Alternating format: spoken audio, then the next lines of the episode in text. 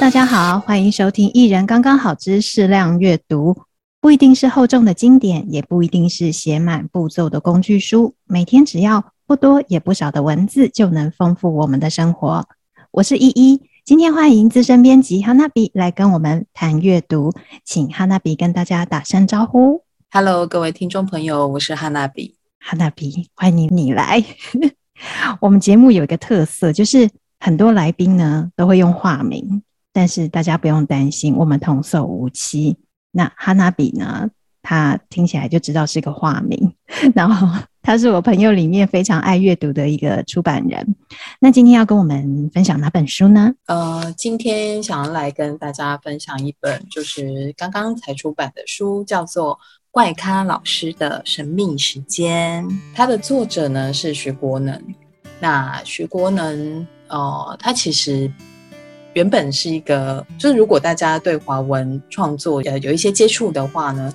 大家就会知道徐国能，他其实他最厉害的部分是写散文，但是我们后来发现他写这个青少年小说也非常厉害，这样子哦。所以这一本怪咖老师他是青少年小说，对，他是一本青少年小说。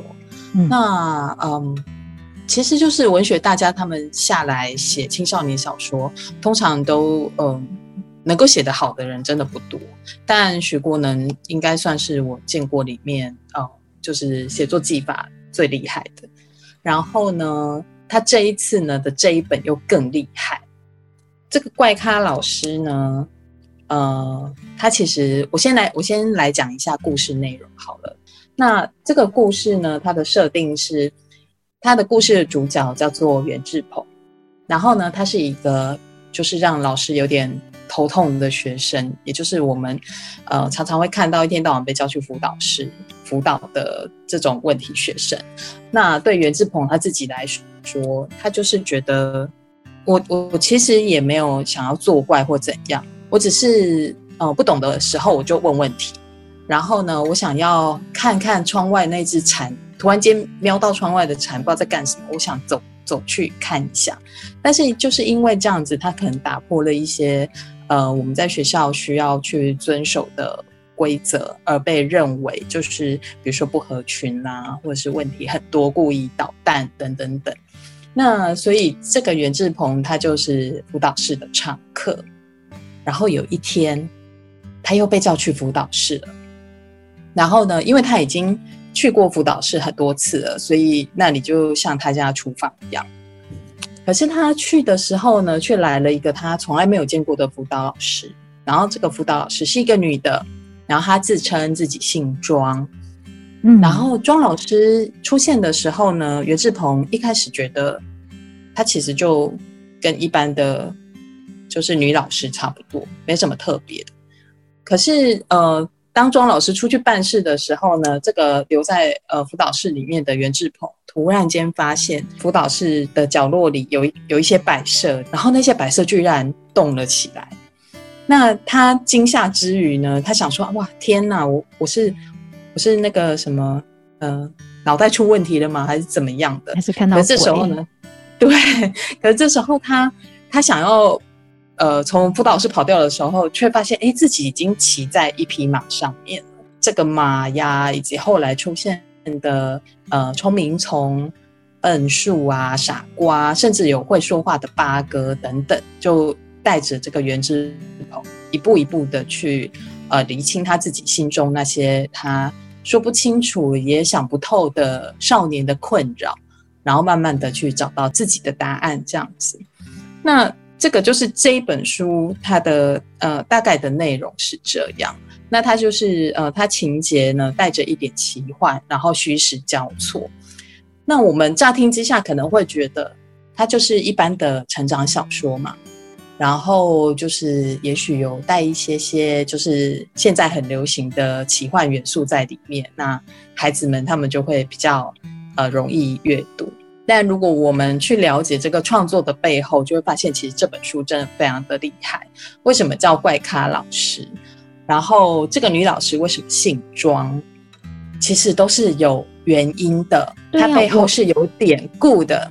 我刚才在听哈娜比在讲这个故事大纲的时候啊，因为听到了那个小主角他的一个他自己的一个小小的英雄之旅嘛，那嗯，可是我后来就没有听到那个怪咖老师在哪里，以及那个庄姓的女老师就是那个怪咖老师嘛？对，那个庄信老师就是怪咖老师。而且他为什么姓庄呢？因为他其实就是庄子的化身。那这个就是我觉得这个徐国能他最厉害的地方，他就是把庄子的寓言跟青少年的成长小说整个结合在一起。那在这本书里面，他的所有奇幻的部分都是来自于庄子的寓言。所以就是他，他可以把两千三百年前庄子写过的一些寓言故事，然后把它无缝接轨的这个融合到现代青少年他们生活的场景，然后把它做成一本很好看的小说。我觉得这个就是这本书最厉害的地方。我觉得庄子这个人啊，在我们的印象里面其实蛮有趣的耶，就是。因为我们在求学的过程中，我们在念经典的时候，都会念孔子啊、孟子啊什么的嘛。至少那个以前我们那个年代，我不知道现在有没有，就是中国文化基本教材里面一定会有几大家的这个那些他们说过的话，我们要背诵嘛。那庄子的话，好像他常常会变成一些课外读物或者是什么寓言故事里面提到的一个人物。对，就是。呃，当当我知道就是许国能他想要用庄子来去写这样子的一个故事的时候，我我其实第一个念头是天啊，可以可以办得到吗？然后第二个是说庄子到底有写过哪些寓言？然后我唯一记得庄子。嗯，跟庄子有关的故事，就是他太太死掉的时候，然后他拿个盘子在那边 敲敲打打唱歌，这样子，就是一个怪人。对对对对，我的印象中也是庄子。每次提到庄子，他就是一个比较嗯非主流的人物。然后，但是他他好像都没有变成那种我们要去背诵他的那种呃，就说过一些经典的话的那个语录的人。所以他的他在我们的那个学习过程里面，他存在的那个角色一直是。这种怪咖，然后对。他的呈现都是故事，所以我我我后来看了这本书之后，我就在想说，就是等一下我们会去提提到这个书里面，呃，他引用的这些庄子的寓言跟篇章，然后我我其实看了这本书之后，我就在想说，哎，有有呼应到你刚刚问的那个问题，就是为什么我们会去背诵孔孟的东西？而呃，老庄的思想反而不那么被放进来，变成很很必读的东西。其实我看了这本书之后，就发现哦，因为它放进来的话太离经叛道了，然后学生可能会变得很难管理。我我觉得真的很妙，因为你看，像老庄啊、老子、庄子，他都不在我们以前要去背诵的那些教条里嘛。但是你会不会觉得，在我们后来越来越长成一个成人的时候，我们自己阅读的书籍里面，或者是我们在很多人讲的一些哲思里面，常常都会把老庄拿进来讲。我们在谈人生啊，在谈什么时候，就又很爱讲老庄。对，因为就是透过这本书，我就是嗯，再一次的去。看了，就是因为老师很好啦，他有他有把他引用的庄子的篇章整理出来。那嗯，重新再看过之后，你就会发现说，哎，庄子真的还蛮疗愈的，就是很心灵鸡汤这样子。所以他是是，他他为什么不在我们读书的时候就出现呢？他一定要在我们可能入了社会后，受了一些创伤的时候，我们才会开始去看。很奇怪欸。读书的时候出现的话，嗯，我觉得有可能，因为第一个原文太难懂了，嗯，第二个好的白话文可能写的人不多，嗯，然后我觉得，因为他在这本书里面有经过一个转化，所以这个也是蛮厉害的地方，就是他他其实不止不是把它给呃白话翻译放进来，而是他有把它做了一个转化，那于是你就更能明白说，哦，原来他的这一则寓言在讲的是这件事情。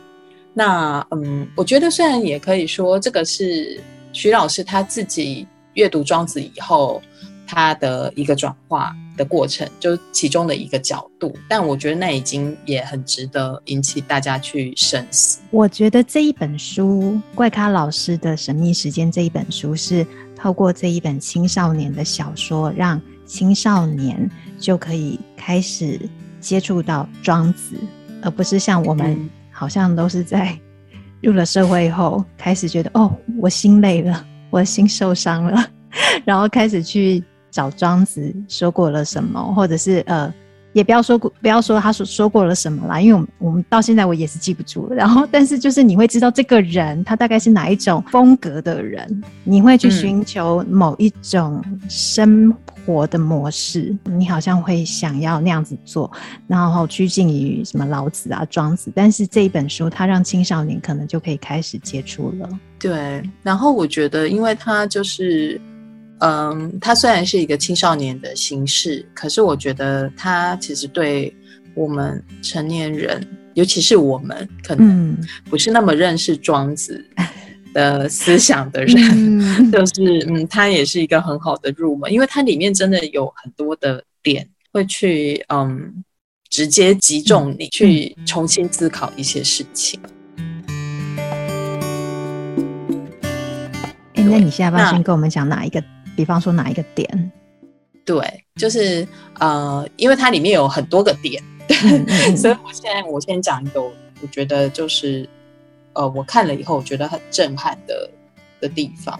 它其实，在故事的一开始就出现，就是我刚刚有提到袁志鹏，他其实就是发现自己骑在那个马的上面，嗯，然后呢，那个马就带着他。啊、居然就去回顾了一下他从开始进去读小学之后到现在的一些转变。那他这个袁志鹏他就开始思考说，哎，为什么会变成这样？比如说，我本来是在学小提琴，哦，那是因为我很喜欢小提琴。那我爸爸呢就说，好，那你去学小提琴。可是他偏偏帮他找了一个很严格的老师来，那个老师就是要严厉的指导他。只能照那个方式去演奏，而且致力要把它培养成一个很厉害的音乐家。可是对于袁志鹏来说，那完全就失去了他拉小提琴的趣味，呃，跟兴趣。他是有那个天分，因为他会得奖。可是重点是他做起来不快乐，于是他就放弃了。那他爸爸就，呃，这这种事情可能一再的发生，他爸爸就会觉得你真是一个废物，这样、哦、你怎么这么废？很常见呢。对，就是很、嗯、很很警示这样子。嗯，然后呢，所以呃，后来这个男孩子，当然他他受到这，他等于是回顾了他一个受到创伤、成长过程中创伤的一个历史。之后他就问这个马说：“为什么会这样子呢？”那这个马没有回答他。这里面这本书里面，我觉得还有一个最大的特色，就是不管主角问什么问题。庄老师也好，这些其他的就是呃寓言里面的动物啊、植物也好，他们都不会去直接回答他的问题，而是说好，那我我现在带你去一个地方。那这个马就是这样，他就说呃，那我我带你去湖边，然后看看我的家人这样子。于是他就带着他到湖边去，然后那里果然有一匹马，他们都。很开心的在奔跑啊，在做什么这样子？那这个马看着他们的时候，袁志鹏就觉得他有一点落寞，所以他就跟他讲说：“你为什么不去跟他们在一起呢？”然后这马就就来了，就讲了一个呃脱胎自庄子的故事里面的一段剧情。这个马说：“我本来也是跟他们一样，都在那里快乐的奔跑，可是有一天来了一个人。”那个人跟我讲说，他可以就是让他变得更好，所以他就把他、嗯、呃穿上蹄子啊，戴上马鞍啊，套上缰绳啊，然后就想让他变成千里马。嗯，然后这个袁志鹏就觉得这个人也太可恶了吧，然后我我要帮你把缰绳什么什么都脱掉，这样子，那马还说不行不行不行，不可以这样子。嗯、那。总之，这个故事最后就是袁志鹏还是说服了马，然后帮他把缰绳脱掉。那这个马就脱掉了束缚，就回到了他家人身边。那其实我读到这里的时候，我觉得哇，这真的是应该说这是一个呃有被重击到的感觉。啊、嗯，就是就是说他呃这一匹野马，其实它去呼应了这个袁志鹏他的一个求学或者一个成长的历程。就是说每个人都他他生出来的时候，他可能就是有他的天性在。可是呃我们去求学，我们进入社会，然后在这个规范里面，呃就就被框架住了，这样子变成你的很多的天性就会慢慢的必须要被舍弃，你就被套上缰绳，套上的那个蹄子，那叫什么马蹄，然后套上了马鞍，因为你必须要变成一匹有用的好马，这样子。嗯，那个把马变成好像很很好看、很厉害、很有功能的那个千里马的那个就是伯乐嘛，对不对？对，这个伯乐的角色很妙，就是说，嗯、呃，他在庄子的故事里有出现过。那原本的故事，呃，其实跟跟这个故事里面没什么差别。就是说，原本有一匹野马，然后它本来就很会跑，然后呢，它本来就可以，呃，本来就是很很纯真、很快乐的生活着，然后就在大自然里面。可是有一天，伯乐出现了，伯乐就说他很会管理马匹。所以呢，他就帮他就是穿上了所有的枷锁，这样子，还把他的鬃毛都修剪了，然后把他跟其他的马就编成了一队队伍，然后呢，就严格的训练他这样子，然后在这个过程底下，他就丧失了自然的本性。所以就是说，呃，对对，庄子来说，他觉得马应该就是要在草原上生活啊。然后高兴的时候，他们就互相摩擦对方啊；生气的时候就互相踢对方啊。这个大概就是马它原本的世界以及它所能理解的。可是等到人类来帮它加上这些东西的时候，其实马会想要抗拒的。一开始他会想要踢掉这些东西，然后咬断缰绳。然后我我们看西部片的时候都，都会看到嘛，就是他们要去捕捉野马。嗯、那野马其实是其实会很凶的。对，它其实是很抗拒的，它要跟人类对抗的。然后，可是如果它就是很不幸的被抓走的话，它就会慢慢的被驯服了，这样子。这个故事在在庄子，就是伯乐这个角色在庄子的故事里面的时候，他其实就是一个这样子。我觉得就是体制啊。然后就是我们一般人，嗯、呃，或社会制度在思考的那样子的角色。可是伯乐呢？嗯，伯乐的这个角角色，呃，在韩愈的马说里面也有出现。嗯，但是在那里的时候就变成一个哇，就是我也很会看人这样子。所以韩愈讲说，世界上呢是先有伯乐，然后才有千里马。嗯，那嗯。我觉得作者他想要，他他在这里面，呃，在这个地方他放了这个东西进来，他其实想让大家去思考一件事情，就是说，当你把一匹马变成千里马的时候，它到底是为了谁？是为了人类，还是为了马自身的意愿？然后马其实在这个过程里就跟它的天性违背了。所以这样子的一个，嗯，也许人类看的是进步的东西，它到底是一种自我的丧失，还是进步跟成长的？因为刚才有提到啊，就是说，其实千里马到底是对谁来讲它是千里马？是对马自己本身来讲，说是，哎，我就是想要跑那么会跑，还是说对于需要马的人类来讲，哦，这匹马真好用，然后所以我称赞它，它是我的千里马。然后人家也会把伯乐视为很会挖掘别人潜力，嗯，押对宝的那种，很会训练人的导师这样子。对，到底是谁的角度？其实这个是蛮妙的。对，那我觉得其实从这个故事，其实这个故事老师在书里面就是安排得很好，因为当这个袁志鹏要去拆掉他的缰绳跟他的那些束缚的时候，那马是退，就是是是害怕的。他说：“不要不要，不行不行，你不能把我的枷锁，不能把这些东西拿掉。”嗯，那他在里面安排了一个嗯桥段，那个袁志鹏就问那个马说：“为什么不能？”然后这个马就说：“因为我想要陪伴你。”呃，那是他们两个之间的情感。那这这时候袁志鹏就说：“你其实是不需要这样子的。”然后我自己也会好好长大。嗯、那他就帮马卸除了所有的缰绳。这时候马其实在前面有告诉他一句话，他说。呃，明白一些事情，然后忘记一些事情，你重新去发现自己想要的是什么，那就是成长。那我觉得这句话其实就是这一本书里面很重要的一个关键，然后也是对成长一个我觉得蛮特别的诠释啊。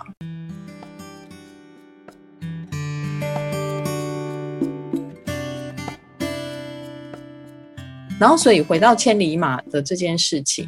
就读到这里的时候，你没有发现说，如果我们小时候读过这个故事的时候，嗯，那那我们就只想野心发展。对，这个就是学校怎么可能让我们读这种东西？嗯，对。所以现在虽然说大家会去强调啊，你要让小孩适性发展啊，或什么的，我我觉得这个适性发展是很好的了。对，那。作者在这本书里面也无意去打破规则或规范，就是在后面我们就会看到。可是他其实就是去提供一种一个思考，就是说，当你在嗯想要让这个小孩他长成什么样子的时候，其实有时候我们就是用了太多的规矩跟束缚，然后希望让他们变成自己心目中的那个样子，而去忘掉了其实他们的本。应该很多事情是需要去符合他们本性，再来做调整啊。我是在想，就是说，以对孩教养孩子来讲啊，适性很重要。那以我们这种已经长成大人的形状的人来讲，你刚才提到的，就是明白一些事情，忘记一些事情，这就是成长。我觉得这个同样是可以用在我们身上的耶。嗯，因为我觉得人还是会不停成长的。对，然后我刚刚想要讲的就是说，就是庄子的这种思想，为什么在我们那个年代不会被读到？就是因为就是他有一点可能跟学校那种很严格限制啊，他规范啊，他希望每个人都变成一模一样的那种那种角度是相违背的。可是等到我们长大到了这个年纪的时候，我们反而应该要回去变成那匹马去思考，我该如何脱掉。自己身上的这些束缚，然后真正的去做自己。对，因为可能以前的在成长过程中，我们被加在身上的那个各种装饰啊，马鞍啊，或什么的那个缰绳啊，那些，因为马有时候会被打扮得很漂亮嘛。那我们身上那些东西被加了很多的时候，我们会忘记自己原本是什么样子。所以到现在，你说很多很多书都在教人家什么。如何怎么找自己、做自己，都是给成人看的，嗯、那很可怜哎、欸。小孩子以前被全部被那个一一致化嘛，统一化，然后结果到了长长大后，我们才要开始找自己，而不是保有那个自己。我们都被。人去打造成那个千里马了，但是有时候我们到底是不是适合这种千里马不一定。所以我觉得庄子真的很厉害，因为他在这一篇讲千里马的故事里面，嗯、他他讲的完完全全就是我们后来遇到的状况，就两千三百年前他的世界就是这样，然后我我们现在的世界也还是这样，嗯、因为他他讲的就是我们看到了这些。就是千里马应该长成这个样子，所以我们就把这一套东西，然后搬到所有人的身上，然后让他们目标一致，然后把他们编排成队伍啊，然后就是用一样的方法去训练他们，然后最最终他们就完全失去了本性，然后他们可能也没办法每个人都去达到真的都都会变成千里马。那个东西就是哎，真的就是很像，这时候看来就是真的很像哎，我们过去这几十年来生活的遭遇。然后你想要把这些东西脱掉，也没有那么容易。对，而且有时候你还不知道你身上披了什么哎。对，没错。然后所以呢，这个伯乐跟千里马的故事后来还有一段是，嗯呃，差不多类似的事情，嗯、就是在伯乐的呃，在庄子的故事里面呢，他有提到另外一个故事，叫做浑沌跟七窍。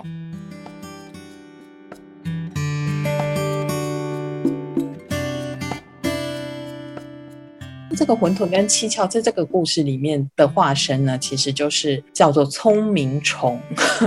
那这个聪明虫是呃袁志鹏第二个遇到的的奇妙动物。这个呃袁志鹏去应该是应该是马先带他去找的，就找了这个聪明虫。然后他看到这只聪明虫就是肥肥大大的啊，然后胖胖的，就看不出来到底是聪明还是笨。但是聪明虫开始讲话之后，他就觉得，哎，这个人蛮有意思的这样子。他就跟聪明虫讲讲说，因为本来那个谁，本来马是跟他讲说要去找一个大笨虫，笨笨虫。然后他就觉得，哎，这个这个虫其实还蛮聪明的。他就问他说，那他们怎么会叫你笨笨虫？然后他就说，哎呀，因为我以前生活在地底下。什么东西都不知道，我就是用我所有的感官去感受这个世界。可是有一天来了一个人，那个人说我可以让你变得更好，嗯，所以呢就开始帮他做七窍，就是第一天帮他挖两个眼睛，于是他就眼睛可以看东西了。第二天帮他挖一个鼻子，哎，他有鼻子可以闻了。第三天帮他挖一个嘴巴，然后哎，他就可以讲话，可以吃东西。然后然后帮他做什么做什么，就是。完全服用人的那个想法去去帮他做这样子，嗯哼，然后他就变成了聪明虫。那这样子看起来很棒，对不对？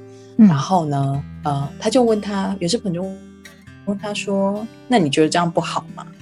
然后这聪明虫也没回答，他就说：“啊，我不跟你多讲了，因为呢，中午到了，我就得去觅食。你看看有嘴巴多么的不方便，我还会我肚子饿了还要去找东西吃，这样哈对，嗯，所以。”就是，就是就就很妙这样。那其实这个故事在庄子里面呢，他就是讲说，对，有一个馄饨，馄饨就是一副什么事情都搞不清楚的样子。然后呢，有两个帝王，他们就决定要帮助馄饨，因为他们每个人，他想说每个人都有眼眼耳鼻口，然后可以听可以闻，但是馄饨却没有这些器官，所以这两个人呢，就每天帮他挖洞，然后装上一个器官，等到他。眼耳鼻口都有了，可是到这一天的时候，馄饨也就死掉了。哦，对，是不是很警示呢？真的，我刚刚想说这什么警示预言，好可怕。因为我我觉得那个好像是有时候我们都觉得我们要什么要什么，我们要跟别人一样要有什么东西，然后那个欲望啊，不停的被附加上来，它可能不是你原本要的，但是你会被人家告诉你说，哎、嗯，你就是要吃美食啊。你看这样享受多好啊！嗯、你就是要穿那个漂亮的衣服啊！你这样看起来多好看。可是原本的你可能没有那么爱，需要吃那么多东西。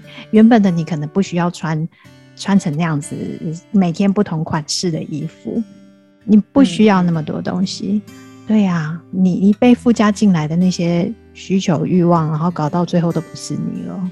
对，所以其实就是嗯。就是作者在这个书里面，他就是用了这样子两个故事来讲我们第一个点，就是说，哎，要做自己，那为什么我们会先失去自己？哦，那我们的自我，就是我们原本的本性跟天性，我们的自己到底是怎么失去的？我觉得。这两个故事有带给我这种感受了，就是说，你再回头去看，嗯、它里面有一句话，他说：“如果我们的出发点都是好的，那为什么最后结果都会令人那么的烦恼？”就是说，我们成长的过程里面，最常最常听到人家说，就是我只是为你好啊、哦，对，那么做就是为你好，这样子，所以你应该要。套上我给你的马鞍，你应该要接受我帮你挖的眼睛，这样子。嗯、可是这真的是好吗？嗯、那我觉得现在因为大家都有比较多在反思这件事情，我觉得是蛮好的。欸、对可是啊，我有个好奇的地方哦，就是现在是因为我们有一些那个历练嘛。然后回头来想这些事情啊，嗯、然后我们就会觉得说，哎，我们当初这样好吗？然后这是我们，这是原本的我们的本心吗？什么的？可是，在这一本书，如果他是给青少年看的话，你觉得他可以给他们这种提醒吗？或者说触动他们什么吗？或者还有一点就是说，青少年看了 这一些提醒之后，那他们会不会就觉得？哦，我就我就是要适性发展，我就这样就这样了。其实这个其实这个就是作者厉害的地方，嗯、因为到了后面的时候呢，才会引导你去思考为什么我们会需要有规范，而且、嗯、呃，你怎么去思考这些规范呢？其实就是呃，他也会提醒你，你可以用什么样子的。心态去面对，哎、欸，那我觉得这个可以留在我们下一次那个下一回合。嗯、对，因为这本书真的太棒了，我觉得大家有机会也可以去找来看一看。真的也，因为我觉得你看这个，因为它用庄子，他注入了这个庄子的故事寓言呐、啊，那真的其实是我们大人也可以看的。嗯，你可能看了更有感呢、啊。对，因为我们都已经一把年纪，而且可能有些歪掉了，然后想要正回来这样子。好哦，哎、欸，那我们谢谢哈娜比今天跟我们讲这个，我们下回来揭晓这个庄子后面还有更厉害的一些怎么样引导我们的地方。好，谢谢大家。好，谢谢喽，我们下次再来下回分解，拜拜。拜拜拜拜。